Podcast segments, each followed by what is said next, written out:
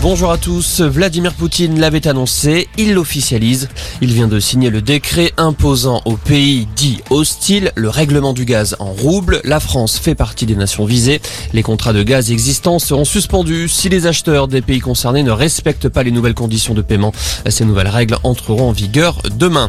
Pendant ce temps, la cote de popularité de Vladimir Poutine bondit. Quelques 83% des Russes disent approuver son action, soit 12 points de plus par rapport au mois dernier selon une enquête publiée par un institut russe indépendant.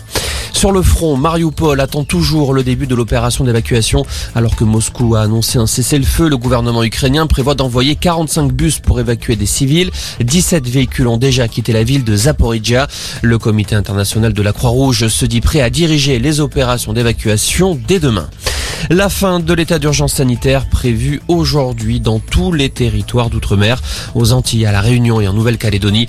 Le dispositif est en vigueur depuis plusieurs semaines à cause des contaminations liées à Omicron.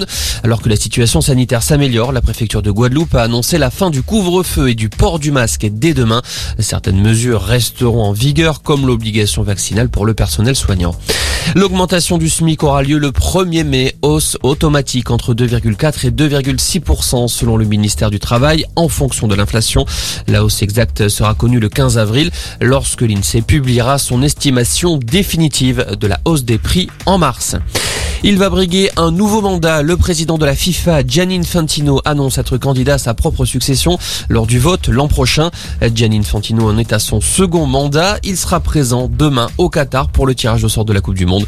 Les Bleus de Didier Deschamps seront fixés sur leurs adversaires. Et puis deux départements en vigilance orange, neige, verglas, le Nord et le Pas-de-Calais.